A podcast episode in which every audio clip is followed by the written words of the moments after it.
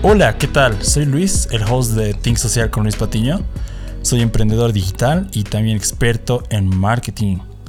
Más específico en Direct Response Marketing, que está a cargo de las ventas de una empresa. Y eso es lo que hacemos en Think Social. Ayudamos a otras empresas a que tengan más ventas con marketing digital.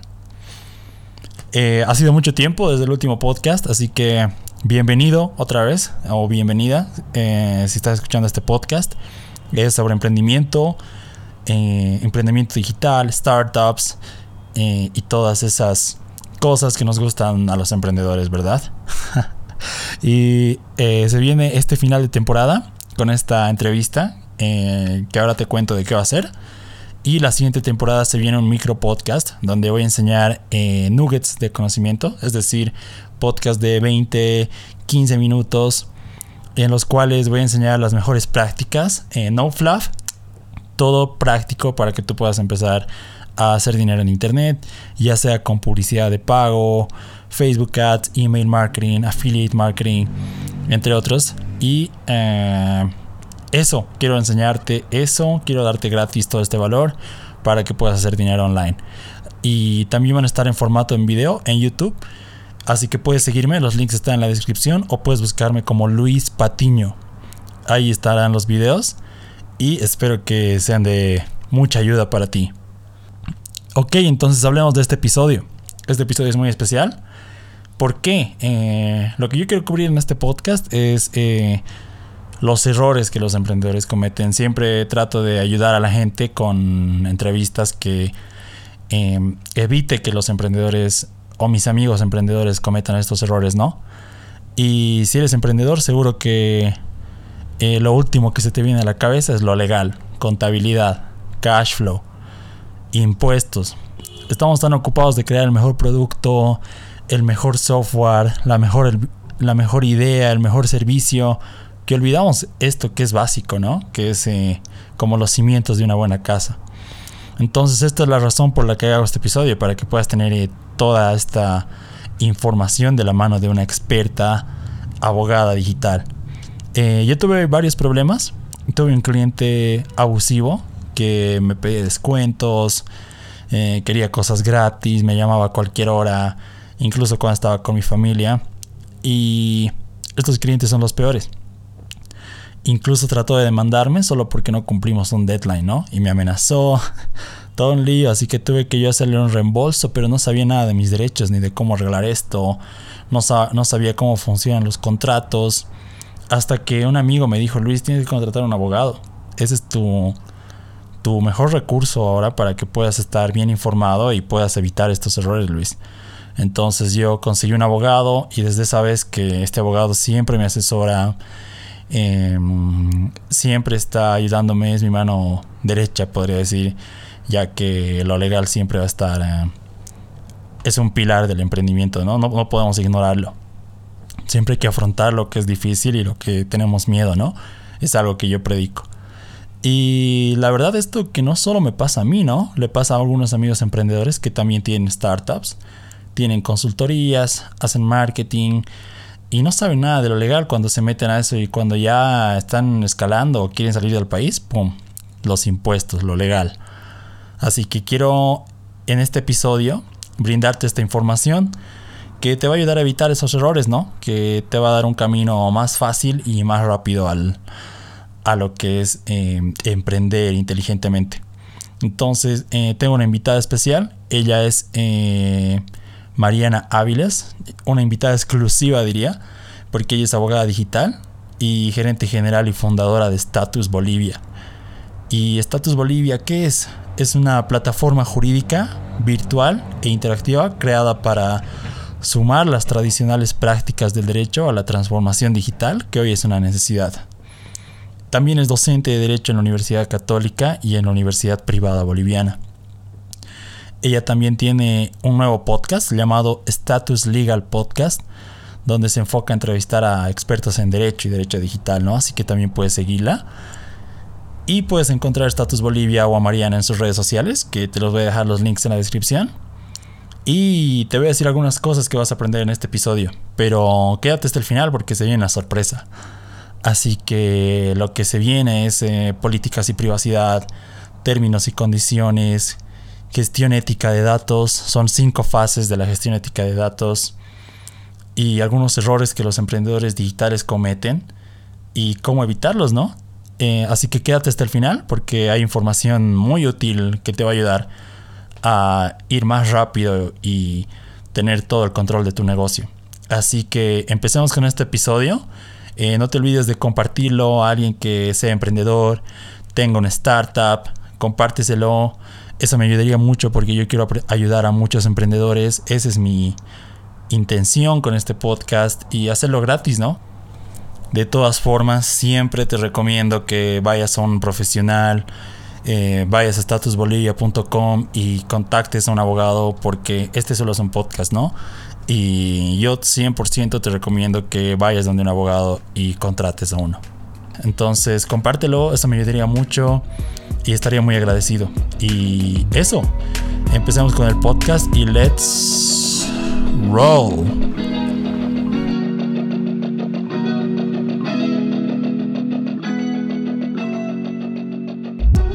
Perfecto podcast. Eh, ahora tengo a Mariana y ya les di un pequeño intro en, hace unos minutos. Y voy a dejar ahora que Mariana pueda decir en qué es experta y también un poco de ella. Así que eh, dale Mariana, bienvenida a Think Social con Luis Patiño.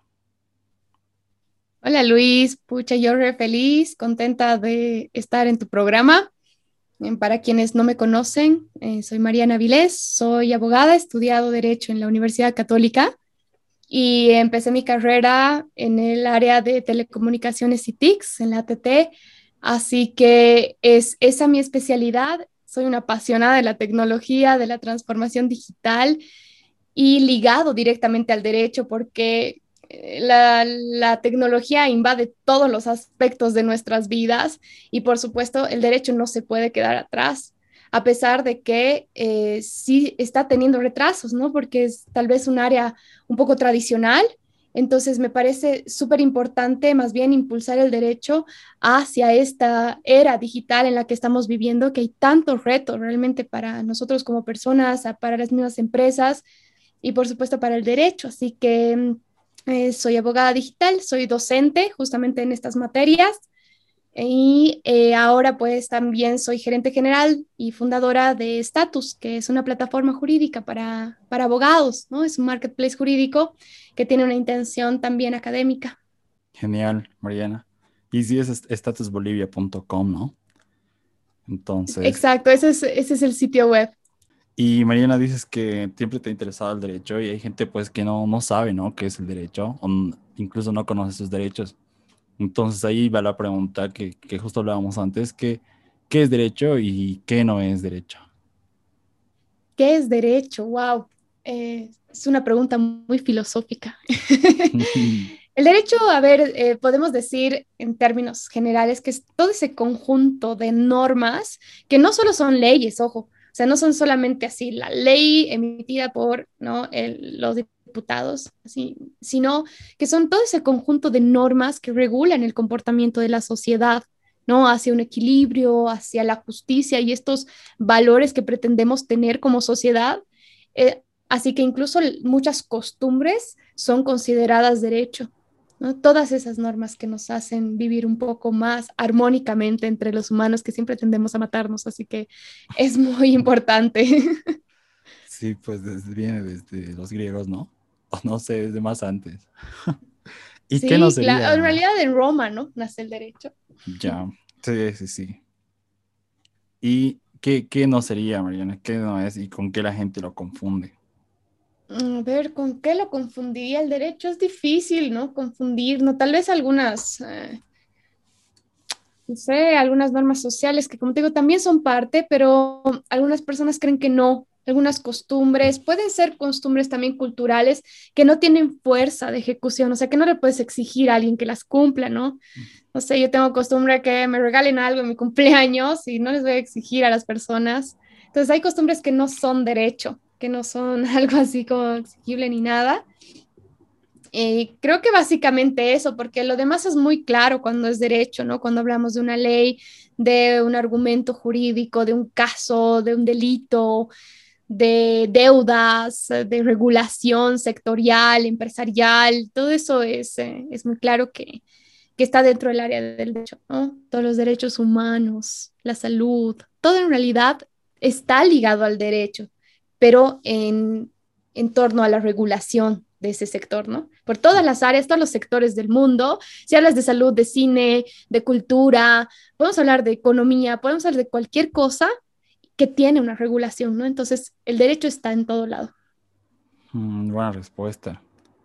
Mariana, eh, ¿y por qué igual nos dijiste que eres docente, también eres eh, fundadora y emprendedora? Entonces, la pregunta, ¿por, qué decidiste emprender un, negocio digital y no, porque hay negocios normales, ¿no? Los negocios que les dicen empresarios, ¿no? A los que ya tienen sus negocios así bien antiguos. Pero ¿por qué un negocio digital?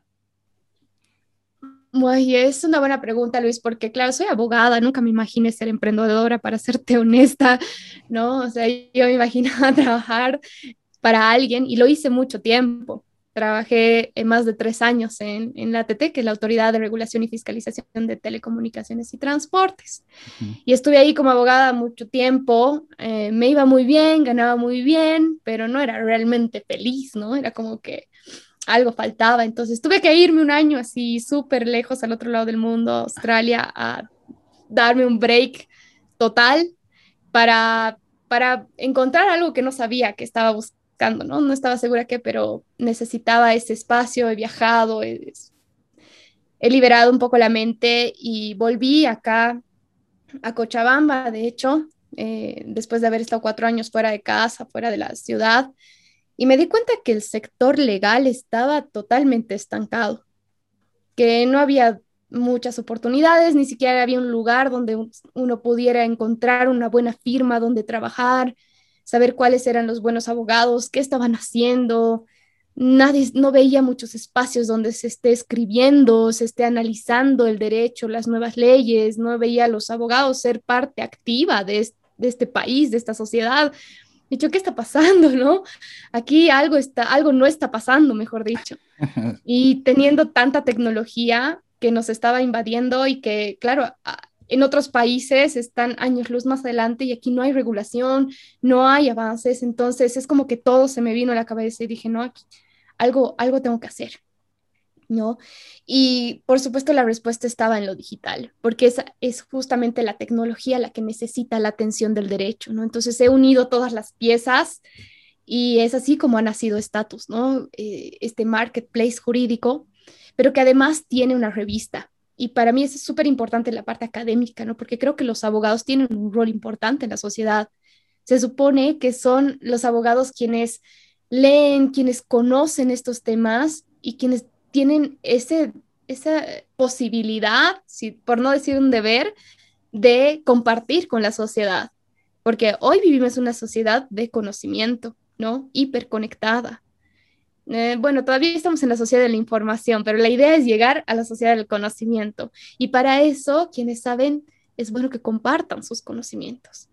Entonces, que para mí la idea era ya que los abogados dejen de ser buscados porque tengan un bonito apellido o un importante apellido o tengan una hermosa oficina y sean buscados por sus conocimientos. Y para eso tienen que transmitirlo. Y el mejor lugar para transmitirlo son los espacios digitales, los entornos digitales, las redes sociales, los blogs.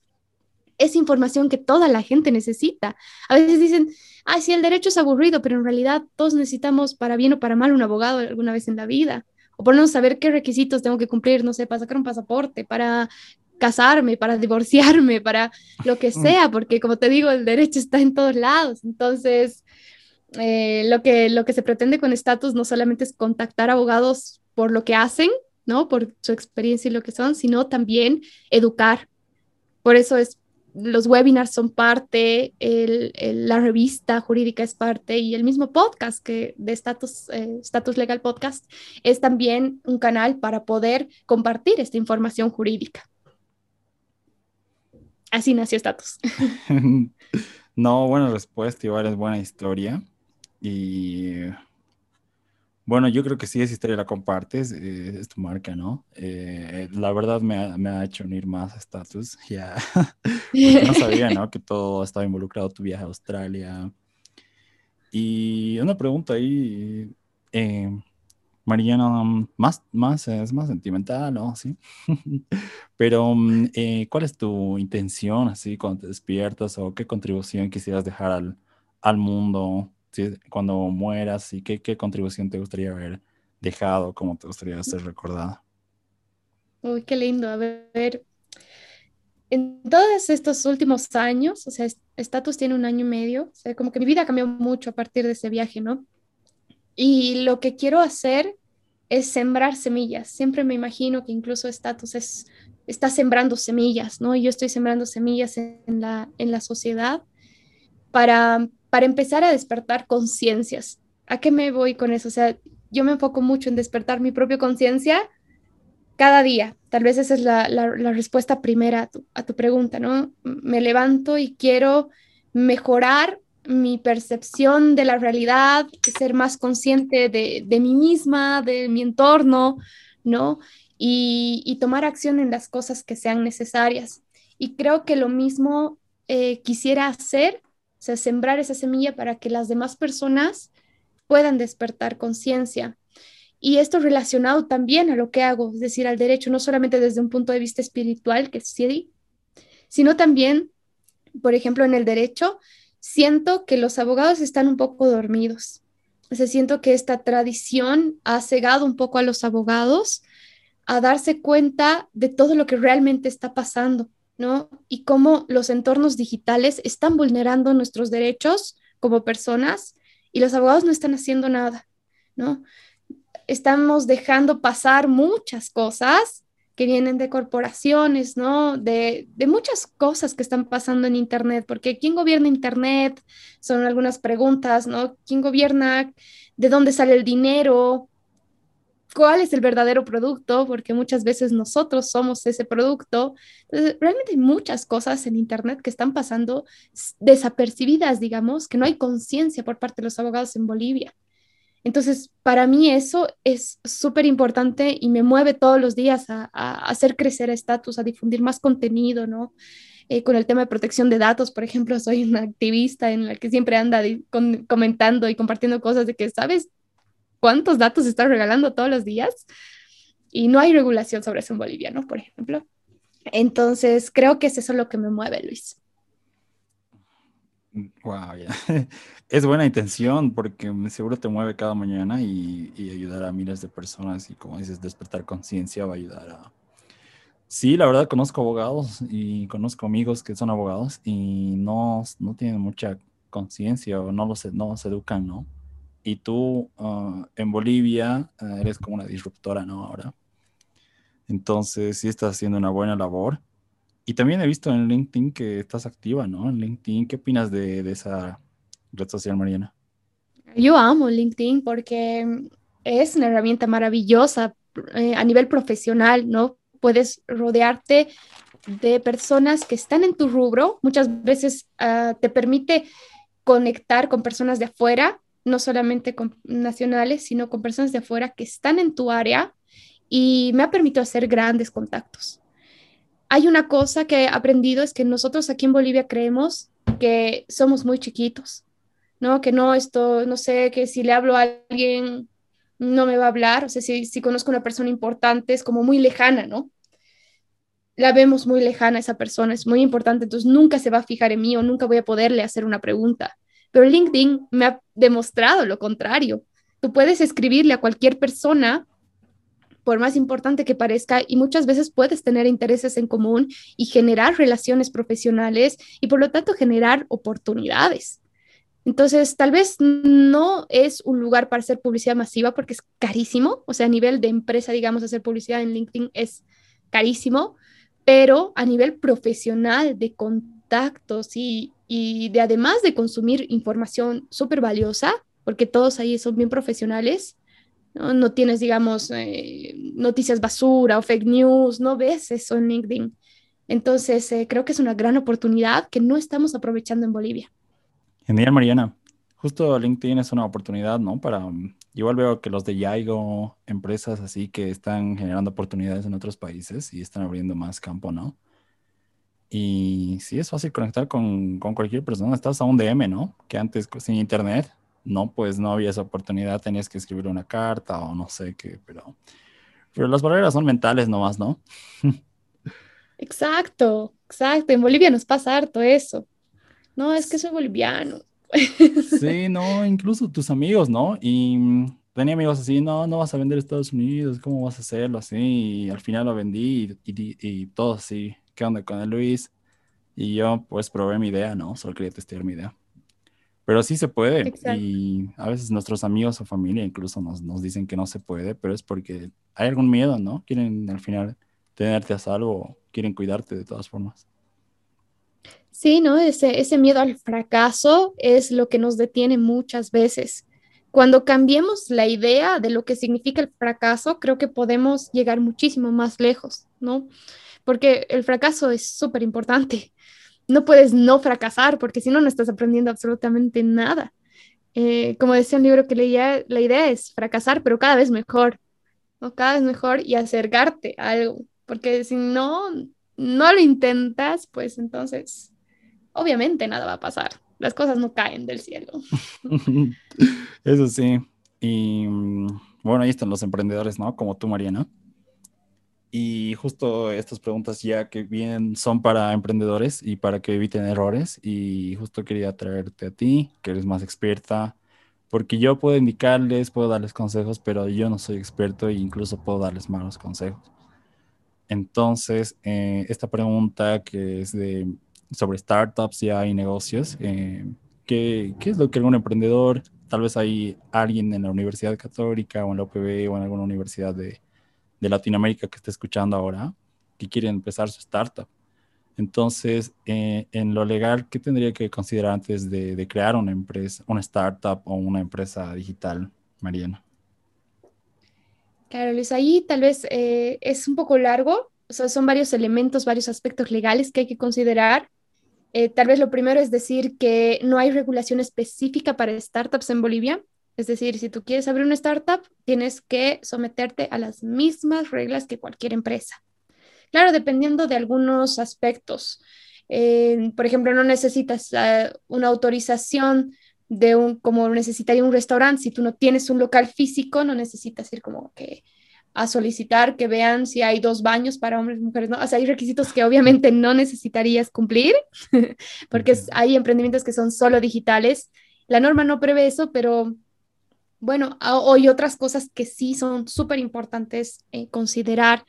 Creo que lo primero que un emprendedor debe decidir es, o sea, más allá de ya tener la idea, ¿no? El valor y todo este, esta construcción de la idea de la empresa, es decidir qué tipo de empresa quiere. Si es que va a ser una empresa unipersonal, donde se mezcla tu patrimonio con eh, los de la empresa, si eres solamente tú el que se va a meter en esto, o si vas a construir una sociedad de responsabilidad limitada, por ejemplo, si vas a tener socios, qué participación van a tener estos socios y en qué condiciones van a participar también. Ahora, si son muchísimos, ya podemos hablar de una sociedad anónima, ¿no? Y así hay otros tipos de sociedades que es muy importante hablarlo con un abogado para ver realmente cuál es el mejor camino de acuerdo a la circunstancia que, que tengan, ¿no? Entonces ya, ok, eh, porque por ejemplo, si es una empresa unipersonal, tienes facilidad porque no hay mucho esta, este control de presupuesto, porque está mezclado con tu presupuesto personal, pero no tienes tantas posibilidades de crecer. Le estás cerrando puertas a inversores y cuando vengan vas a tener que nuevamente construir una sociedad de responsabilidad limitada u otro tipo de sociedad. ¿no? Entonces, eh, hay que ver eso y hacia, hacia dónde también te proyectas como emprendedor para definir eso. Una vez definido eso, pues hay que pasar a los trámites administrativos para constituirse como empresa. Y ahí estamos hablando de, del registro de comercio en fondo empresa, por ejemplo, ¿no? De tener un NIT para poder facturar, que ya es parte de la formalidad de, de ser una empresa legal, porque esa es, esa es la cosa, ¿no? Estamos hablando todo esto de, de la legalidad, porque hay muchas empresas que, que continúan o que cree, se crean y crecen eh, totalmente en la informalidad, ¿no? Como pasa mucho, mucho aquí en Bolivia. Tenemos esa, esa idea de, que no, no, no puedo ser formal porque es igual a pagar impuestos. Pero, pero es importante, ¿no? Es importante para poder sobre todo en temas digitales, donde todo se ve, donde todo se ve. Entonces hay que tener un Hay que tener un NIT, eh, tal vez otros aspectos hacia grandes rasgos, Luis, te, te, digo, también es importante el tema de la propiedad intelectual, como el registrar tu marca o registrar tu idea, si es un software, ¿no? En, en el CENAPI, para que nadie te robe tu idea, nadie te haga competencias desleal y si lo hacen, tú puedas defenderte, ¿no? Mostrando tu registro y nadie te pueda copiar las cosas. Eso es súper importante. Y eso, Y no le damos tanta importancia acá. ¿Funciona eso internacional? Bueno, tenía un amigo que mm, vendía ilustraciones en un website y eh, la copiaron todos, ya la tenían todos y él no pudo tener los, los derechos. Entonces, por poco estaba llorando ahí mientras me contaba, estábamos caminando y dijo que pues lo, le robaron todos esos, todos sus diseños y que Mundial quería hacerlo, pero no sabía cómo. Entonces, eh, ¿cómo lo pueden hacer? Lo que pasa es que el registro de marca particularmente tiene alcance territorial, o sea, nacional. Entonces, si tu empresa está vendiendo afuera, lo ideal es hacer el registro en los diferentes países a los que alcanzas. No, no es, em, no es automático. Tienes que hacer un registro ante la OMPI, que ya es un registro más internacional. Mm. No es automático. Si tú registras solo acá en el CENAPI, es en Bolivia y ya. Entonces todo va a depender hacia dónde está apuntando tu empresa, qué alcance tiene. Mm, claro, eh, y Mariana, pero la pregunta es, es, startups y, y, estas startups pues tienen en la ventaja de escalar rápido, ¿no? incluso a 10 países en un año. Justo como entrevisté al de Yaigo, que en un año alcanzó 5 países. Entonces, ¿cómo harían eso? Claro. Es que hay que adaptarse rápido lo que pasa en Internet y medios digitales es tan rápido, el ritmo de las cosas ahora es así, ¿no? Tal vez no estamos acostumbrados, es decir, decimos, ya, no, al año saco este permiso y cuando crezca saco esto trito, pero en los hechos se está pasando todo muy rápido y hay que actuar en consecuencia si queremos tener todo en orden, ¿no? Entonces, así como ha escalado, así también tendrá que escalar sus registros y su formalidad en los diferentes países. Mm, tienes razón. Sí, pues sí, te mueves y mientras te mueves, eh, ajustas, ¿no? Claro, no queda otra. Ese es el ritmo que nos ha tocado vivir ahora.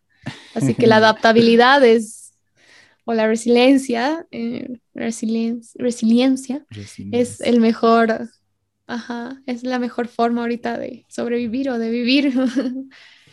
para un emprendedor la verdad es la mejor época, sí, porque no, mm, si escuchan algunos episodios del podcast, en serio hay emprendedores que en un año, en meses, están haciendo, por ejemplo, el último podcast que grabé, eh, este emprendedor Benjamín, bueno, es el fundador de cursosdecocina.com y tenían una escuela en, en Chile, donde tenían 20 alumnos por, por sala y tenían solo algunos días, ¿no? 20 alumnos. Pero ahora están más de, en más en toda Latinoamérica, en España y Estados Unidos, en solo un año y ya tienen más de 30 mil alumnos. Y esos, de esos alumnos, varios han comprado más de un producto. Entonces, pues es la mejor época, ¿no? La mejor y también la más difícil, es la mejor porque ya hay una democratización de la tecnología en la que todos podemos crear una empresa con poco dinero. No, o sea, no sé, te, te pongo el ejemplo de entre poner un supermercado que te puede costar fácil un millón con todo lo que tienes que hacer, a crear un marketplace. ¿Cuánto te cuesta? Es nada comparado a, a crear un supermercado realmente. Entonces, es mucho más accesible pero al mismo tiempo hay muchísima más competencia. Entonces aquí ya ha cambiado, digamos, eh, el, paradigma o lo más, eh, lo más valioso para la sociedad ya no son los bienes, sino el conocimiento. Y a quien le va bien es a quien es más creativo y está justamente adaptándose más rápido, ¿no? Entonces, sí es una buena época si tú tienes esas herramientas. Si no las tienes, por ejemplo, a generaciones anteriores, ahorita se les hace muy difícil emprender, ¿no? Incluso encontrar trabajo porque el mundo ya ha cambiado. Entonces, tal vez nuestra generación sí es afortunada. Eso sí, está hecho para los hambrientos del conocimiento, ¿no? Sí, tienes razón. Si alguien no, no, tiene la intención de educarse, pues em, va a perecer, ¿no? Totalmente. Y Mariana, ahí te hablo de alguna experiencia de, bueno, tuve una experiencia, te, te llamé incluso, Mariana, varias veces, que mm, un cliente, como no tenía un contrato, igual casi me demanda porque no cumplimos la... O sea, incluso me amenazó y eso no es legal, ¿no? Amenazar. Y me amenazó, pero porque no cumplimos un deadline, ¿no? O sea, le dijimos que iba a estar para el lunes y se atrasó hasta el miércoles y se puso así loco, yo no tenía un contrato y tuve que hacerle devoluciones. Y también amigos que empiezan sus negocios y no tienen contratos, no tienen un asesor legal. Entonces, en lo que es la relación de, de la empresa con el cliente, ¿qué, ¿qué, aspectos legales deberían tener en orden antes de, de vender o antes de incluso empezar, ¿no? Eh, cualquier acción. Sí, Luis, has tocado un tema súper importante, que es el tema de los contratos. O sea, los contratos son clave para diferentes tipos de actividades que cumple una empresa o una startup en particular. Desde la forma en la que se eh, desarrolla la aplicación o el sitio web. Porque si no tienes un contrato claro con tu desarrollador, ¿no? Es posible que la idea pueda luego ser reclamada por él entonces, si la idea es realmente tuya, tu contrato tiene que estar claro, no solamente para establecer precio, tiempo, lo que sea, o incluso formas de resolver conflictos, sino para entender a quién le pertenece la propiedad intelectual y por lo tanto tu empresa o tú mismo puedas reclamar ese proyecto como tuyo, ¿no? Y lo puedas mm, hacer crecer. Entonces, eso es fundamental, un contrato de desarrollo web. Otros contratos eh, necesitamos para todo, o sea, con los clientes, como tú dices, es re importante para que queden clarísimas todas las condiciones en las cuales se está prestando el servicio, los derechos y las obligaciones que tienen ambas partes, porque un contrato es eso, es un, eh, no necesariamente un papel, sino es un documento que puede ser digital en el que se establecen todas las condiciones de un lado y del otro, derechos y obligaciones recíprocas, ¿no?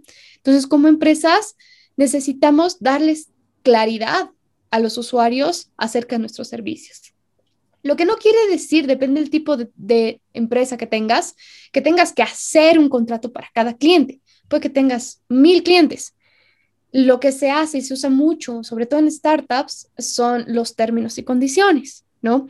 Los términos y condiciones son ese documento tan importante que todas las startups tienen que tener porque eso es su respaldo, es su armadura de protección contra cualquier daño. Si tus términos y condiciones no están claros, te puedes ver envuelto en cualquier tipo de conflicto jurídico.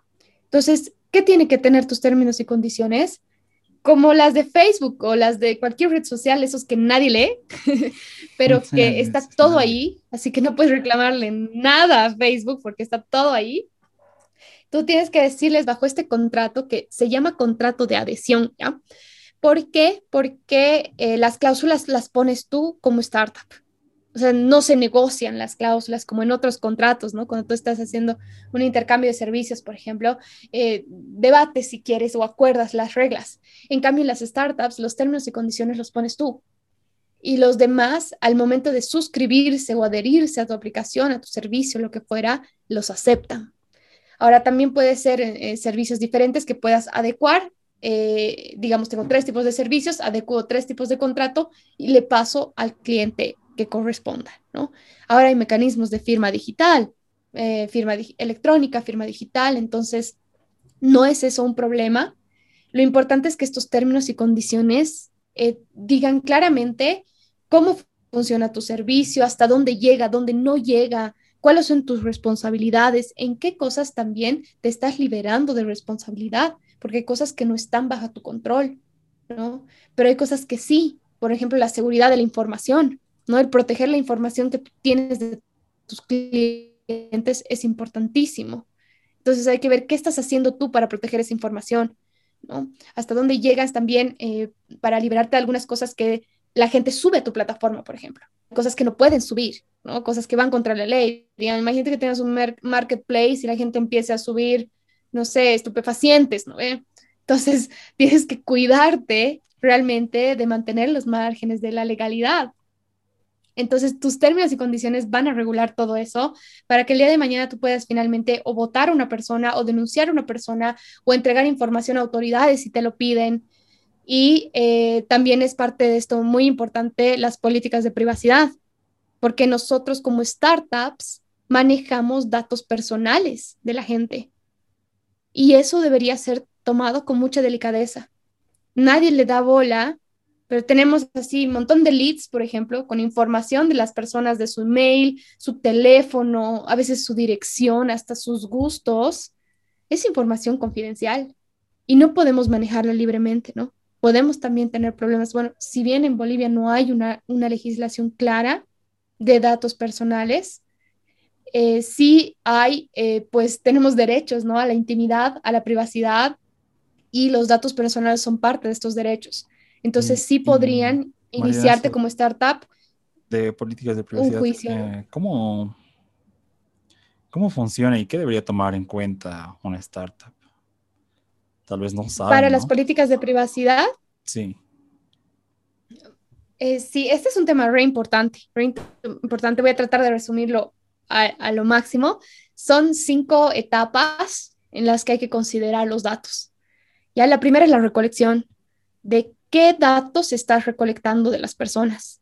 Ya hay que informar a la gente qué datos estás captando, porque puede que estés captando tarjetas de crédito, entonces hay temas delicados, ¿no? Datos sensibles. Eso, a, veces, eh, por ejemplo, Facebook recaba hasta ideologías políticas, ¿no? Eh, asuntos étnicos, raciales, inclinaciones sexuales y todo este tipo de datos sensibles personales. Entonces hay que decir qué estamos guardando, ¿ya? ¿Qué recolectamos? Segundo, hay que ver eh, para qué estamos usando estos datos. O sea, tiene que ser coherente, ¿no? Lo que recolectamos para lo que estamos usando. Entonces hay que decirle a la gente para qué estamos usando sus datos. Después hay que decirles cómo los estamos almacenando, qué seguridad estamos implementando para proteger sus datos. ¿Ya? Después hay que decirles con quién lo estamos compartiendo, porque no, no trabajamos usualmente solos. A veces trabajamos con asociados. Eh, el caso de Facebook, por ejemplo, tiene como, no sé, cientos y cientos de asociados en el mundo. Entonces, nuestra información está, está siendo compartida con muchas empresas. Y muchas veces como startups, a veces compartes, compartes con, no sé, con tu diseñador, con tu asociado, con, ¿no? O sea, terciarizamos servicios, qué sé yo, entonces es importante decir con quiénes se comparte. Pero no podemos venderlas. Esto es importante. O sea, ya en una legislación más internacional y europea eso está prohibido sin consentimiento del usuario, ¿no? Entonces tiene que estar claro el para qué usamos y con quién compartimos. Y finalmente, ¿cuándo se eliminan estos datos? porque hay un derecho que se llama el derecho al olvido. Y esto quiere decir que las empresas no pueden guardar tus datos eternamente, solo por un periodo de tiempo. Y la persona tiene todo el derecho de escribirte y decirte quiero que elimines mis datos. Y tú no puedes retenerlos. Tienes la obligación de eliminarlos porque esos datos no te pertenecen. Entonces son cinco fases de lo que se llama una gestión ética de datos. ¿no? Esas cinco mm. fases son una gestión ética de datos. Increíble. Buena información. Entonces son las cinco etapas, ¿no? De la gestión ética de datos. Increíble, Mariana. La verdad no sabía y... Mm, sí, pues para cualquiera que quiera empezar una startup, tiene que informarse de esto, ¿no? Y esperemos que logre escuchar el podcast porque es una información bien valiosa. En serio que es que no, no, no podemos controlar lo que no sabemos, ¿no? Entonces yo no sabía esto, entonces recién aprendí de ti. Sí. Y, eh, sí, totalmente. Y no hay muchos abogados que hagan términos y condiciones, te cuento. No son muchos. A mí me, escriben algunas startups y les doy una mano con eso, así que cualquier cosa que necesites, Luis, igual. Me avisas nomás.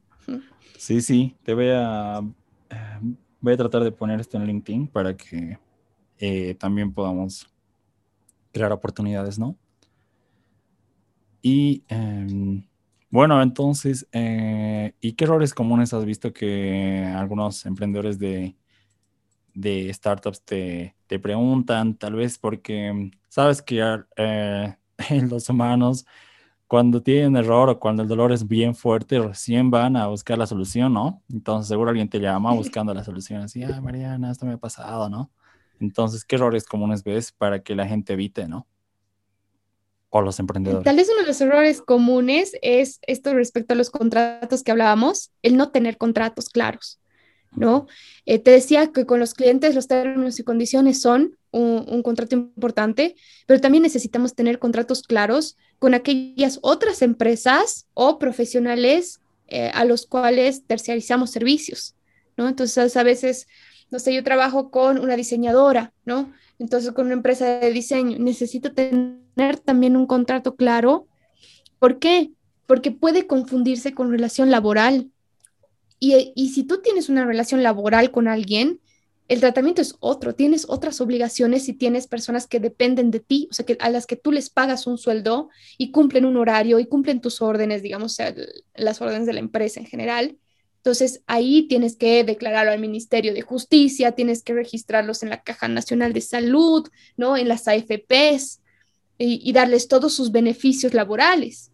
Pero si con una empresa estás trabajando aparte o con un profesional independiente, este contrato tiene que decir claramente que no existe relación laboral para que el día de mañana este profesional independiente no venga, no sé, a cobrarte eh, aguinaldo, ¿me entiendes? Y ahí también tu empresa se puede ver perjudicada en un juicio. Entonces es necesario tener relaciones claras y muchas personas se equivocan en esto y no tienen relaciones laborales claras entre quienes terciarizan o quienes realmente dependen de ellos, ¿no? Entonces luego los demandan y demás. Otro error súper común, creo, que es este pensamiento de, ¿cómo es digital? No necesito pagar impuestos. Como no tengo una tienda en la calle, bueno, la tienda en la calle en realidad no pagan impuestos, ¿no? En nuestro país no. Pero en general las personas creen que porque es digital no necesitan pagar impuestos. Y no es cierto. Y de hecho es más fácil que impuestos nacionales te pesque, o sea, sepa que existes que estás vendiendo y que no estás pagando impuestos, porque es Internet. O sea, con una navegación, una cosa así, te, te pillan. Y de hecho, ahí aprovecho para, para contarte, Luis, que hay una resolución especial. No hay gran regulación en nuestro país con estos temas, como te decía, ¿no? Pero sí, Impuestos Nacionales ha sacado una resolución, para quienes quieran buscarlas, es la 10 0044 13 ¿ya? Eh, de, impuestos nacionales, en la que regulan específicamente la venta de servicios a través de medios digitales, ¿no? Es eh, la única resolución específica que tiene que ver con comercio electrónico y que determina ciertas obligaciones para los, eh, las startups, ¿no? Para quienes venden productos en Internet. Y, por ejemplo, te dicen, para empezar, obviamente tienes la obligación de facturar por todo lo que vendes. De hecho, el precio que tú pones, digamos que tienes un marketplace y dices, este reloj vale 30 bolivianos, no sé, cualquier precio, el precio que tú pones, bien barato, ¿no? El precio que tú pones tiene que incluir el IVA, el impuesto al valor agregado. O sea, no puedes luego cobrarle ese impuesto. Tiene que figurar dentro del precio que tú estás poniendo en tu página web o en tu aplicación. Y, por ejemplo, si hay una intermediación, si tú eres un marketplace y eres un intermediario entre el que compra y el que vende, también tienes que facturar por tu, eh, tu comisión o el porcentaje que, que tú cobras por eso, ¿no? También lo tienes que facturar. Y otra obligación que además tiene una multa clarísima en esa resolución es que todos los sitios web o, o aplicaciones deben mostrar visiblemente su NIT en la página. Así como los restaurantes o los locales generales tienen la obligación de pegar su NIT en la pared y que sea visible, las páginas web tienen la misma obligación y nadie lo sabe. Entonces te pueden caer como un TAS en cualquier momento, ¿no? Sobre todo si empiezas a crecer y te empiezas a volver famoso, entonces obviamente el ojo de impuestos puede caer sobre ti. Entonces hay que tener cuidado con esas cosas, ¿no?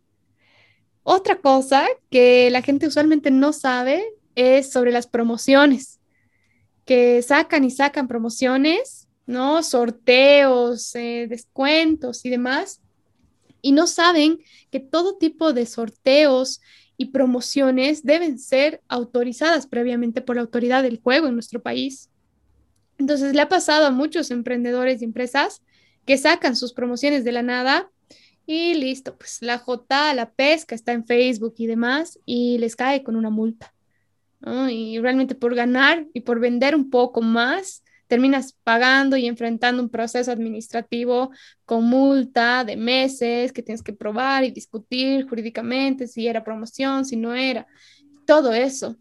Entonces, creo que es algo bien importante que todas las empresas que hacen marketing digital deberían saber, ¿no? Realmente qué es una promoción, qué no, cuándo se necesita pedir autorización y cuándo no. Pero es, es importante hacerlo. Ya. Justo son los errores que, que varios amigos cometen, porque tengo varios amigos emprendedores, ¿no? Bueno, tenemos algunos amigos en común igual, como Rodrigo, así. Y sí, en serio me cuentan y sabes que la, la, gente pues cuenta lo que, lo que, el, lo que les causa más dolor, ¿no? y justo es esto lo que les pasa. Y esto de la J igual a mí me pasó, te conté. Pero, y, y Mariana, te, te, pregunté, te pregunté antes del podcast, pero tal vez para los que no han escuchado, porque a veces corto y no, no, no, no, aparece, no va a aparecer tampoco, es que pasa, digamos, si yo tengo mi, mi empresa de marketing digital, ya hago promociones, pero em, voy a vender a África, porque con Internet no pasa nada, ¿no? Puedo vender a África, puedo vender como a USA o a Costa Rica. Y ahí me decías que eh, eso, Mariana, entonces, ¿qué tendría que ser? Digamos, yo tengo mi empresa de e-commerce, pero no quiero vender en Bolivia, quiero vender en Argentina o quiero vender en, en África. Entonces, ahí cómo sería con la J y todo esto. Lo importante, Luis, es entender que las reglas que se van a aplicar a tu empresa son las del país en las cual te has constituido legalmente. Es tu sede. Entonces, si tú te has constituido en Bolivia, tienes que seguir las normas de Bolivia. Por eso es que muchas empresas, corporaciones gigantes como Facebook, se han ido a Irlanda, porque es un paraíso en los que pagas nada o muy pocos impuestos. Entonces es importante pensar eso si, digamos, eres un, un hombre de mundo en el que puede decidir dónde emprender, es importante ver cuáles son las reglas del país en particular y elegir probablemente el que menos obligaciones impositivas tenga. Nuestro país, a pesar de que no tenga gran regulación digital, son capísimos para cobrarte impuestos. Entonces es fuerte, los impuestos que pagamos son fuertes y por eso la gente no quiere. Por eso la informalidad es tan fuerte. Estamos hablando de un 70% de informalidad en nuestro país. Entonces el 30% es el que paga impuestos, paga muchos impuestos. O sea, es alto el porcentaje. Entonces ese es el problema, ¿no? Pero las reglas se aplican de donde tú has nacido, ¿no? Entonces en Internet puedes vender de aquí a África. Igualito vas a tener que facturar. Ahora, de que la factura, cómo la declara quien lo recibe allá, digamos, es otro tema. Aquí nosotros, cuando consumimos servicios extranjeros, eh, por ejemplo, te decía, ¿no? Que en estatus, eh, gran parte de los gastos se van en empresas extranjeras como Zoom, Facebook, ¿no? Eh, en Facebook Ads y demás. Entonces, digamos, yo tengo estos gastos como empresa y si quiero considerarlos como parte de mis gastos realmente y que me generen algún beneficio, porque lo que gastas te beneficia a nivel de impuestos, ¿no? Y obviamente lo que recibes eh, no te beneficia en el sentido de que tienes que pagar los impuestos. Entonces es mejor declarar lo que gastas. Y si quieres declarar lo que estás gastando afuera, es un formulario especial con beneficiarios al exterior, se llama. Entonces nosotros podemos declarar lo que estamos comprando de afuera. Lo mismo pasaría al revés. A eso me voy. Increíble. Entonces, eh, si estás en el país, ya estás con las leyes de, de donde estás establecido, dices, ¿no? Exactamente. Eso es lo que ahorita define. Por más de que eh, sea a través de Internet, la gente podría llegar a pensar, pero ¿cómo van a saber de dónde soy? Obviamente se sabe de dónde eres. O sea, en Internet sí se sabe de dónde eres. Tienes un IP que te dice exactamente dónde se han publicado las cosas. No es que tú puedes ir a redes sociales y publicar sin que nadie se pueda enterar de dónde publicas. De hecho, es totalmente fácil de, determinar eso y además que tú sabes que los algoritmos te asocian por, por regiones y todo eso, ¿no? Entonces no hay forma de escaparse. No, no hay forma. Justo en LinkedIn igual. Salvo te vayas a la deep web, ya. ¿Cómo es el onion that, that, no, that onion, no? Yo conocí, conocí un emprendedor que es de UK Y en LinkedIn igual publicó que él se fue a Irlanda, justo por esto de los impuestos, ¿no? Ahí decías, ¿no? Que es en Facebook. Sí. Entonces se fue ahí y me voy a ir igual. Yo creo que sí. Mm, sí, porque estos, estos nómadas digitales igual que tienen sus empresas y se van a cualquier país, trabajan desde su laptop, ¿no? Entonces, es igual en este, en el siglo XXI ya es bien popular que emprenden digital y se van a cualquier país. Sí, sí, confieso que también esa es mi intención. Por eso también emprendo totalmente digital, no tengo algo como muy físico, para tener esa libertad de poder moverme, ¿no? De no estar atada realmente a, a un trabajo físico. ¿Y qué te gusta viajar, no, Mariana? Bueno. Ay, mucho. sí, pues te fuiste a Australia. Y a, ver algo más. Eh, esto igual comentabas algo de que justo igual uno de los errores que cometen es no tener contratos, pero no solo con clientes, sino con los empleados, ¿no? Por la relación laboral.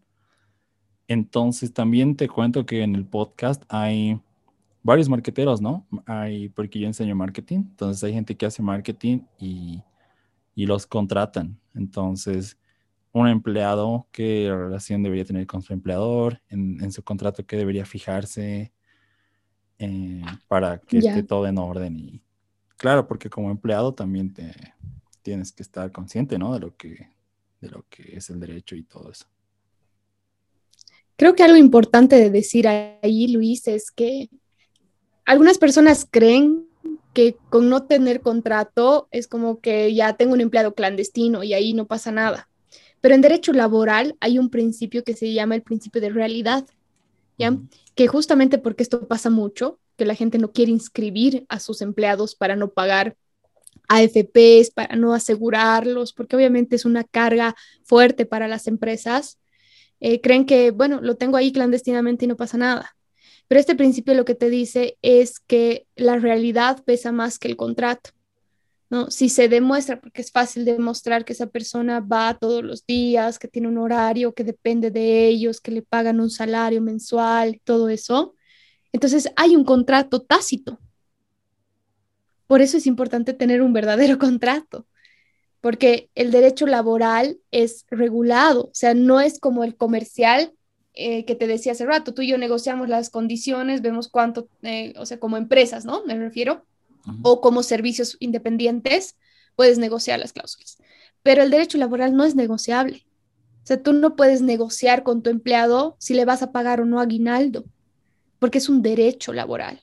O sea, eh, para hablar de empleados o de, de derecho laboral, podemos hablar de dos cosas, que son los derechos laborales y los beneficios sociales. Los beneficios sociales o eh, si pueden negociarse, digamos, bonos, ¿no? cosas así extras, se pueden negociar y eso también hay que ponerlo en el contrato. Pero los derechos laborables no se pueden negociar porque además son irrenunciables. Si tu empleado te dice, no, no te preocupes, no me pagues aguinaldo este año, sé que la empresa ha ido un poco mal, entonces no te preocupes, igual no puede renunciar porque es su derecho. El día de mañana, con su misma cara, puede ir a demandarte y pedirte tu aguinaldo. Así te lo ponga por escrito. Entonces, esto es bien interesante de saber, mm. ¿No? Porque realmente tienes que darle a tus empleados todos los derechos. Algunos quieren cubrir con otro contrato, pero en los hechos te vas al Ministerio de, del Trabajo, ¿no? El Ministerio de Trabajo y obviamente son juicios re largos que nadie quiere tener, la verdad que al final generalmente son a favor del empleado, ¿no? Y el empleador termina pagando mucho dinero después. Y a veces te piden reintegro y digamos a durar tres años tu juicio y los tres años le tienes que pagar lo que no ha trabajado. Entonces es bien complicado este tema. Pues es bien importante que si uno tiene empleados, siga todas las reglas de lo que tenga que hacer. Y genial, Mariana. Sí, yo no sabía porque como yo tengo más espíritu emprendedor, eh, tomé casi tres trabajos toda mi vida, pero no, no sabía nada de esto. Entonces, em, ¿hay algún sitio web donde alguien se pueda informar de todo el derecho laboral y donde pueda investigar más? Claro, de hecho, para eso está Status. Ustedes entran a statusbolivia.com y estamos constantemente subiendo artículos al respecto, ¿no? Eh, por ejemplo, eh, justo Status nació antes de la pandemia, una semana antes de la pandemia, de que se declara la cuarentena, ¿no? Entonces empezamos mucho con estos artículos de qué pasaba con el COVID, qué pasaba con la pandemia, qué pasaba con los contratos, el tema laboral era era súper importante para ver si podían despedirse la gente o no. Es, es un tema bien amplio el tema laboral Pueden entrar a Status, encontrar varios artículos. Constantemente estamos subiendo cosas, no solamente sobre temas laborales, sino comerciales, estas cosas que estamos hablando de comercio electrónico y demás.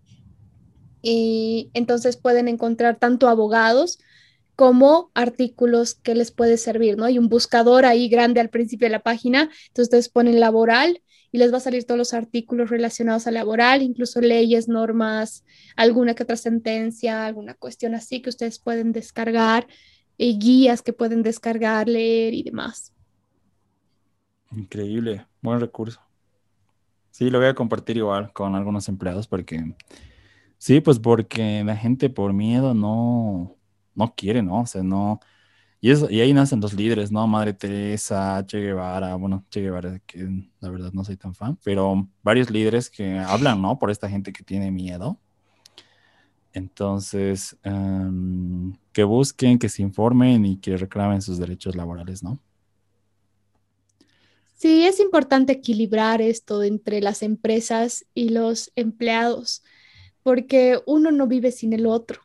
Entonces, es complicado tal vez aquí mm, de forma adicional, me gustaría comentar, porque a veces los países exigen demasiado a las empresas, o sea, como muchos derechos, muchos beneficios para sus empleados y terminan provocando lo contrario que quieren. En vez de darles muchos derechos, como no puede cubrir las empresas, terminan despidiendo a la gente. Es lo que pasa con el doble aguinaldo, por ejemplo todos los empleados, sí, que haya doble aguinaldo, pero después te pagan tu doble aguinaldo y te despiden porque no pueden cubrir lo demás. De verdad, entonces como, como país y como sociedad creo que es bien importante darle el valor que tienen a los trabajadores, que se respeten sus derechos, pero también entender que la empresa, startups o cualquier tipo de emprendimiento son importantísimos para la economía entonces hay que equilibrar, ¿no? Derechos y obligaciones para que podamos hablar de un verdadero desarrollo en nuestro país. Sí, tienes razón. Sí, entonces ahí entra ya la comunicación efectiva, ¿no? saber comunicar para llegar a una solución y a un acuerdo donde cada uno gana, ¿no? Mm. Sí, sí. Totalmente. Excelente.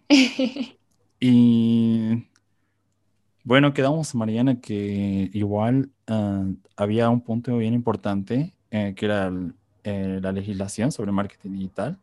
Eh, ¿Ya tocamos eso con la AJ o, es algo más que habría que ver para aquellos que hacen marketing digital o que tienen empresas de marketing? Creo que eso era más que todo relativo al error que la gente comete, pero sí hay otros aspectos importantes en el marketing digital. Eh, por ejemplo, eh, tenemos una ley, la 453, que es respecto a los derechos del usuario y el consumidor, ¿ya? Y esta ley regula, por ejemplo, el tema de la publicidad engañosa o la publicidad falsa, ¿no? Entonces, es, es bien importante que nosotros como emprendedores o empresarios sepamos cómo hacer nuestra publicidad sin pretender engañar a las personas. La, publicidad falsa y la publicidad abusiva también existe no ahí está definida. Nosotros no podemos eh, sobredimensionar, digamos, las propiedades de nuestro producto o hablar de servicios que realmente no ofrecemos, ¿no? Y ahí se presentan muchas estafas. Esto es justamente regulado para proteger al consumidor o al usuario de las estafas que ocurren en Internet. Tal vez a todos nos ha pasado. Me ha pasado que he encargado unas cosas y de repente la página, los días ya no existía. No, el sitio web de donde yo había comprado y había pagado ya no existía. Si este dominio ha sido cancelado, creo. Sí, y, mm, puede pasar. Sí, pasa. Pasa todo el mundo. Y, o ves, por ejemplo, un hotel así hermoso, fotos increíbles, llegas y es así una posilga, pero ya te han cobrado un montón de plata, entonces las fotos eran falsas. Entonces puede pasar mucho de eso, ¿no? Mm. O que te condicionen, esa es un poco la publicidad abusiva, que le obliguen al usuario a hacer algo para obtener un beneficio. Entonces estaría abusando de eso, ¿no? Hay que tener mucho cuidado con eso. Por otra parte, es importante el tema de las comunicaciones. La ley 164, que es la primera de telecomunicaciones, lo primero que hemos, la primera ley que tenemos respecto a temas digitales, telecomunicaciones y TICs, dice que eh, por primera vez el correo, el spam, o sea, regula por primera vez el spam, el correo no deseado, el correo basura. Y nos dice que nosotros como empresas, o sea, no podemos usar email marketing como nos dé la gana, porque el correo electrónico de una persona es un dato personal. Y si ellos no nos los han dado y no han solicitado publicidad, nosotros no podemos spamearlos. Las comunicaciones tienen que ser muy claras y tenemos que dar la, posibilidad a la persona de decir ya no quiero esta comunicación, ¿no? Y el hecho que te lo den, digamos, te den tu correo para algo en particular, no quiere decir que tú puedes spamearlos todos los días, ¿no? O y no puedes utilizar ese correo para otras cosas, ¿no? Y tengan siempre la posibilidad de renunciar a tus publicidades. Y eso es bien importante. Creo que más del 80% de los correos en el mundo son correos no deseados. Entonces es importante, ¿no? Entender también que como empresas no está bien bombardear a la gente con cosas que no quiere ver. Y tampoco es inteligente porque los algoritmos te van a mandar spam y pierdes tu credibilidad como empresa. Entonces, mantener una relación más cercana y real con los usuarios creo que es bien importante. Esos son aspectos del marketing digital que creo que deberíamos considerar. Increíble. Sí, sabía, sabía de historias de marketeros, así como consumo contenido de ellos y también a marketing digital, que, o sea, como venden servicios por email, pero hay algo que se llama scrapping, ¿no? O sea, que puedes entrar a LinkedIn y puedes sacar todos sus datos con otras, con otro software, ¿no? Se puede sacar de mil personas todos sus datos y, y mandarles emails. Uy, sí, hay mm. softwares que te captan pues información de todo lado con los spywares. Sí. y, y bueno, escuché la historia de este marketero que enviaba así productos en emails y de la nada entró la IRS a su, a su casa y se lo llevó a la cárcel creo que dos años, solo por enviar emails así. En US no, pero... Es que no solamente... En ah. Bolivia igual está, ¿no? Eh, esto se ha regulado. No te llevarían a la cárcel, digamos, no es un delito, pero es que hay que ver realmente cuál es la acción. Tal vez para él es un robo de información, ¿no? Estaríamos hablando de robo de información antes que una mala publicidad por cómo ha obtenido los datos. Estamos, estaríamos hablando de que utiliza un spyware o un software eh, que ha violado la privacidad de las personas. Entonces hay que ver bien analizando el caso, ¿no? Acá más que todo sería una sanción comercial, un proceso administrativo, una cosa más simple, pero está legislado, ¿no? Igual, o sea, ¿por qué necesitamos saber de derecho? En, términos generales, Luis, de, de, todo lo que hemos hablado tal vez, no para, eh, o sea, no para saber cómo defendernos ante un problema, sino para evitar los problemas. Para evitar, porque realmente nadie quiere pagar un abogado y enfrentarse a un juicio. O sea, yo siendo abogada te diría, no quisiera estar en uno de esos problemas, porque realmente, sobre todo en nuestro sistema, en nuestro país, es un problema. Es un verdadero problema, no es algo simple someterte a, a una controversia. Entonces, si tú conoces estas cosas, puedes evitarte muchísimos problemas y gastos. Brutal. Sí, hay, hay, hay una quote de, de, Warren Buffett que dice, quiero saber dónde voy a morir para no ir ahí, ¿no? ¿Escuchaste esa? Mm, está bueno eso. Brutal. Mariana, entonces vamos a las últimas preguntas, eh, que ya son preguntas más del podcast, ¿no? Que siempre hago. Entonces, una de esas es, eh, ¿en qué gastas tu dinero que, que te hace feliz, ¿no? O sea, porque a veces invertimos, ¿no? Invertimos en nosotros, invertimos en para tener eh, ingresos pasivos, pero ¿en qué lo gastas, digamos? ¿En qué solo lo, gastas? Yo no suelo tener muchos gastos, pero si hay algo en, lo que no me da pena para nada gastar mi dinero es en viajes. Y no me refiero solamente así a viajes como, como Australia, digamos que estaba lejos, o Vietnam o Tailandia. obviamente ha sido para mí un placer gastarlo. Sino en pequeños viajecitos, ya sea ir a la laguna cerca, ¿no? O simplemente tomarme un respiro, una cabañita o finalmente un café, ¿sabes? A veces como estoy en home office todo el tiempo en casa, te contaba, o sea, como que me gusta estar al aire libre, me gusta ver naturaleza, entonces me, me gusta gastar en eso, en tomar un pasaje a un lado corto, finalmente un café frente al parque, ¿no? En esas cosas me gusta mucho eh, no, no limitarme, digamos, poder sentirme libre en ese sentido. Y, después no gasto en muchas cosas realmente. Alguna vez en libros, sí, es verdad, gasto, gasto en libros desde, desde chiquilla. y, ahora también he retomado así con más fuerza ese tema. Y básicamente creo que es eso en lo que, en lo que más gasto. Después no mucho. Más en experiencias gastas, ¿no? O sea, de alguna forma. Exacto. Y Mariana, igual eso me llamó la atención que te fuiste a Australia y, y, cambió toda tu perspectiva. ¿Cómo, ¿Cómo describirías esa experiencia? Porque llegaste acá y a, a ser disruptora digital, así. Pero ¿cómo, por qué, por qué cambió y cómo, digamos, e, ese viaje, digamos? Wow, sí, cambió realmente. Creo que todos cuando nos salimos de nuestro círculo común, ¿no? Si bien yo ya estaba en La Paz, ya había salido, digamos, de Cochabamba, La Paz, unos años, tu país en general todo lo que te rodea, tu familia, todo eso, te mantiene en ciertos pensamientos, ¿no? Como creencias tradicionales que tenemos. Pero cuando tú sales completamente, o sea, mientras más diferente es el campo o el espacio al que llegas, ¿no? Cuando viajas, así sea por corto tiempo, todas esas tus creencias, todas esas tus, tus manías tal vez que te hacen sobrevivir a diario sin pensar mucho, se ven totalmente alteradas, ¿no? Entonces conoces realmente un nuevo mundo de personas que piensan totalmente diferente a las que usualmente te has rodeado. Y sobre todo cuando vas a un país, digamos Australia, que me ha enseñado que todo puede ser simple. Era increíble, o sea, yo metía la tarjetita, ¿cuánto quiere cargar? Cinco dólares, y ya está. Listo, era una maquinita tan simple. Y digo, realmente, ¿por qué nos complicamos tanto la vida en Bolivia? que vaya aquí, que saque copias, que presione esto, que esto es su contraseña, que esto, que el otro, y su código, y no sé, certificado, cualquier cosa, somos tan burocráticos en las cosas, y ya todo era simple, súper simple.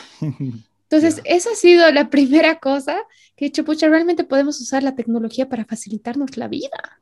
Porque hasta antes de eso, yo era un cachito reacia, o sea, mis redes no publicaba nada, decía, ay, nos estamos deshumanizando. Y sí, también, todavía lo creo, pero justamente porque no estamos sabiendo utilizar la, tecnología. O sea, la tecnología es una realidad.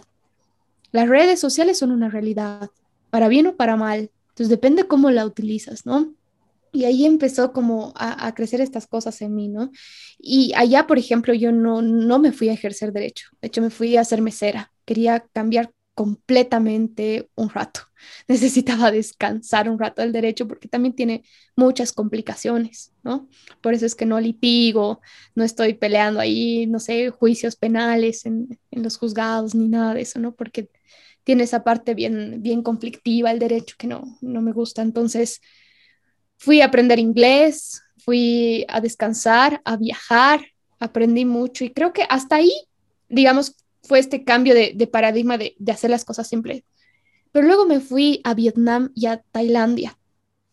Y eso me voló la cabeza, porque son sociedades tan distintas, con unas culturas tan realmente de otro mundo, ¿no? Y empiezas a valorar muchas cosas. El salir de tu zona de confort te hace entender que, hay tantas realidades, ¿no? Entonces, eh, también al llegar ahí, que era un viaje soñado, me di cuenta que las cosas eran posibles cuando uno se lo proponía. Entonces, eso también cambió en mí como que la fuerza que, que me movía y, el creer en que realmente puedo hacer cosas grandes, que todos podemos. Entonces, eh, no, me, no me tembló mucho eh, la mano cuando dije, ok, hay que, hay que crear algo, ¿no? Creo que eso principalmente. Increíble, Mariana. Tailandia, Tailandia, Vietnam, Australia. Te fuiste a todo lado. Sí. También a la cafetería. ¿Tienes, algún café favorito, Mariana? Eh, ¿Te refieres a un lugar? No, a una forma a un de tipo preparar. de café. Sí, a una forma de preparar ah, café. Sí. Eh, la prensa francesa, sí, café negro. Oh, interesante. Delicioso, puro. es rico el café, es lo mejor, la verdad. Ay, sí, Em, pero también hay que moderarse. Sí, es, es adictivo igual, ¿no? Sí, sí, sí, es fuerte. El café además tiene un impacto en nuestro cerebro, bien fuerte. Si estás acostumbrado a tomar café, tal vez no te das cuenta, pero sí hay cambios neuronales que están por los cuales está pasando nuestro cerebro, así que hay que tener cuidado nomás con todo lo que consumimos en realidad. Con todo. Pero es delicioso. Con información igual, ¿no? Porque ay, Instagram, la verdad que es como, no sé, es como que la gente te grite a la cara, la verdad no sé, no me gusta Instagram. Prefiero, no sé, no, no me gustan las redes, prefiero YouTube para crear contenido y para consumirlo. YouTube me gusta. Y podcast. Es importante eso que dices, Luis, porque así como vemos, o sea, deberíamos evaluar qué estamos alimentando en nuestro cuerpo, deberíamos evaluar qué, cómo estamos alimentando nuestra mente. Sobre todo ahora, cuando hay una explosión informativa, ¿no? O que nos lleva más bien a la desinformación, porque vemos tantas cosas que ya ni siquiera alcanzamos a procesar, o sea, nuestro cerebro genéticamente no está listo para procesar tanta información y tanto estímulo, o sea, tanto estímulo que nos producen las redes sociales. Por eso hay algo que yo estoy tratando de aplicar, que lo aprendí en este libro, La Semana Laboral de Cuatro Horas, que se llama la dieta hipoinformática. Una veces cree que tiene que saberlo todo y te pasas el día leyendo a veces tonteras, ¿no? Entonces creo que es importante escoger lo que consumes y el resto desecharlo y no y ponerte tiempos a, a tus redes sociales, porque pucha, abres una, una red social, tu favorita, y de repente han pasado dos horas de tu vida y no has hecho nada, o sea, más que darle estímulos innecesarios a tu cerebro, a tu cerebro, hacerlo trabajar de una manera vacía, ¿no? Porque vamos perdiendo hasta el poder de la concentración con las redes sociales. Entonces creo que es bien importante pensar qué estamos consumiendo en nuestro cerebro. Sí, sí, es, es, es, es una dieta igual, ¿no? Mm, porque si quieres ser, eh, bueno, si, si quieres ser máster de tu vida, no solo es el trabajo, ¿no? Puedes ser el mejor abogado, pero si en tu casa no tienes buen amor, o sea, no, o no, o consumes mm, basura, al final no estás siendo mejor, en, porque en todas las áreas no influye en tu vida. Sí, equilibrio, ¿no? En todo. Y Mariana, a ver, eh, otra de las últimas preguntas es una, mm, eh, ¿qué, qué herramientas estás usando, ya sean online? Y no, mm, me mostraste tu, tu pizarra, la verdad a mí me llamó la atención porque siempre quiero comprarme pizarras, pero la tuya es pues increíble. Entonces quisiera que vean todos, Sí. incluso yo creo que voy a hacer un posteo, pero también puedes explicarnos eso y tal vez de alguna, de alguna herramienta o de alguna forma de organizarte que, que te ayude a ser más efectiva y productiva. Sí, claro, o sea, a nivel digital no uso muchas herramientas. Eh, alguna vez he utilizado Miro, por ejemplo, para hacer algunos, o el funnel que te permite hacer algunos diagramas Mm, Buenas. para visualizar cosas, ¿no? Y eh, está súper bueno eso. Eh, Miro está, está re clave igual para, para visualizar cositas, incluso trabajar colaborativamente. Otra herramienta que uso, pero así como el pan de cada día, es del Drive para hacer documentos colaborativos, editar artículos, dejar comentarios y demás. Y el Google Drive, ¿no? Que es así mi guía, mi alarma para todo, horarios eh, en general, un calendario.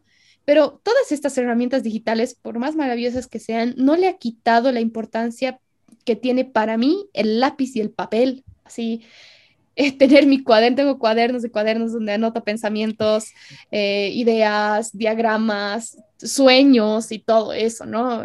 Siempre he tenido diarios desde chiquita, así que el lápiz y el papel para mí es lo mejor.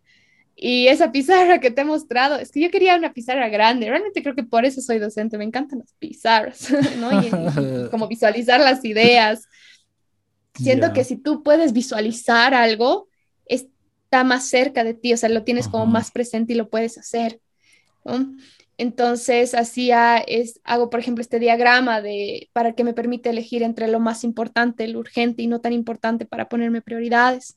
Y como una pizarra tan grande era muy costoso y muy difícil de conseguir, con 30 pesos, creo, me he comprado una latita así de pintura negra para pizarra. Entonces he pintado toda mi pared, ¿no? Todo el espacio de mi escritorio, así tengo una pizarra súper grande y me compró tiza. Entonces ahí rayo todo lo que se me ocurre, dibujo, lo borro. Entonces es súper útil para visualizar las ideas. ¿Dirías que, es, que dirías que es una buena inversión? Re, súper barato. Claro que luego, si algún rato me voy de este escritorio, voy a tener que pintar 10 veces para que salga la pintura negra, pero realmente vale la pena. Muy buena inversión, barato y muy útil. Y seguro el retorno es bueno, no más que sí, tienes razón que para, para que algo se manifieste tienes que verlo, ¿no? O escribirlo en algún lado. Y si es grande, mejor, la verdad, yo estoy de acuerdo en eso. Hasta palabras para eh, que se te queden cosas, ¿no? Como abundancia, no sé, a mí me gusta mucho esto de los mantras también. Entonces son palabras que impulsan tu día. Y, y Mariana, ¿Status tiene ahí un mantra? un mantra. Me gusta mucho la palabra transformar, tanto a nivel personal como para estatus, porque eh, tiene que ver con esto las semillas que te decía hace rato, ¿no? El implantar las semillas para crear una transformación, tanto en mí como persona, todos los días, transformación a ser mejor, porque tú sabes esto con este principio energético, ¿no? De que la energía no se crea ni se destruye, siempre se transforma y creo que somos energía, entonces eh, estamos en constante transformación. Y estatus significa eso, o sea, hablo de revolucionar el ejercicio de la abogacía en Bolivia, del futuro legal, de muchas de estas cosas que siempre son el discurso de estatus, pero todo tiene que ver con una transformación en el ejercicio de la abogacía, o sea, en los abogados en general, en el mismo derecho, porque debe, debe evolucionar, y en la sociedad en general, por cómo ve el derecho, ¿no? Entonces, realmente lo que hace estatus en el fondo es transformar. Genial. Justo, justo estaba viendo el feed de Facebook y ahí vi, vi el video que hiciste de tu podcast. Y, o sea, todo lo legal es, es para, para algunos, ¿no? Escuchar la palabra derecho legal les suena aburrido, ¿no? Pero así, viendo lo que haces tú, yo creo que sí estás transformando porque incluso entrevistando, seguro, no sé si tus colegas te dicen, pero yo admiro mucho lo que estás haciendo porque estás haciendo que la gente se informe y que se eduque, que transforme, y lo estás haciendo digital. Estás haciendo un cambio grande, Mariana. La verdad, yo. Gracias, Luis. Yo creo que sí. y bueno, ya. Y esta es otra pregunta, Mariana, si. Y así ya nos vamos despidiendo. Eh, ah, es de qué, contenido estás consumiendo ahora, ya sea en podcast, eh, libros, un blog favorito, tal vez algo, tal vez puedes compartir para que la gente igual pueda crecer, ¿no?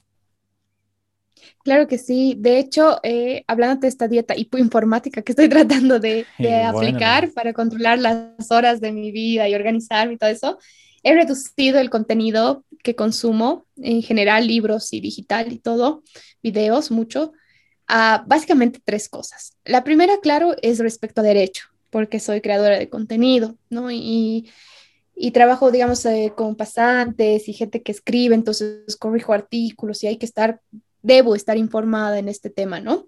Entonces, el primero sería asuntos jurídicos que no se limitan a leyes, creo que eso es importante decir, sino a debates sobre el derecho en sí, ¿no? Que, cómo evoluciona y demás. Entonces, es un mundo súper grande. Eh, y las otras dos cosas que me encantan leer eh, son cosas de ciencia, sobre todo respecto a la astrología, astronomía, perdón.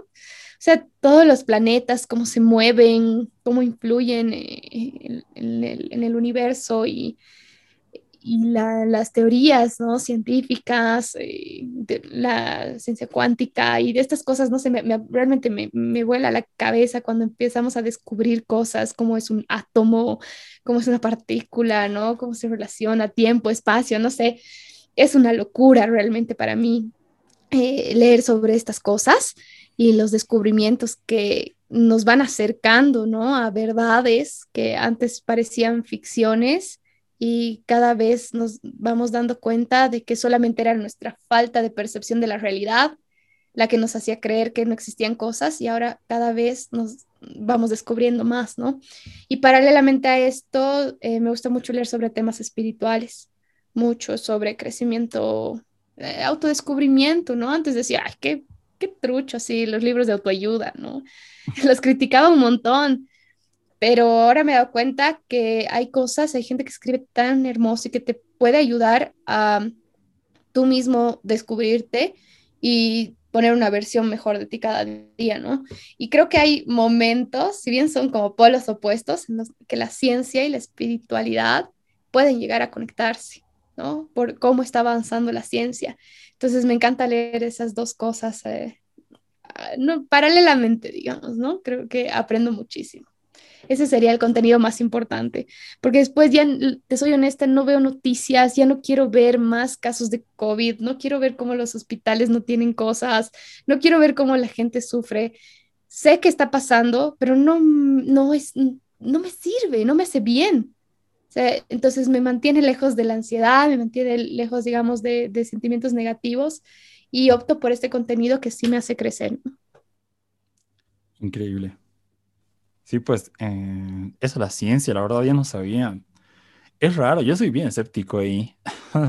Mi novia igual me habla y yo digo, mucho no, es que desconozco, ¿no? Desconozco, entonces no tengo que, opinar, entonces de alguna forma digo, no me gusta, sí. pero no, soy escéptico ahí, pero a ver, si me sugieres algo, ciencia, es ciencia. lo voy a ver. es interesante. Y como tú eras escéptica del desarrollo personal, Yo era bien fan, la verdad. Pero, mm, ¿sabes? Googleas a estos autores y son billonarios, millonarios. Yo así googleaba así, ¿quién voy a leer? Porque siempre googleo antes de que, antes de quién voy a leer, lo googleo. Y los que escriben de desarrollo personal siempre son emprendedores o, o empresarios bien grandes, ¿no? Es que como consecuencia de tu desarrollo personal viene todo lo demás.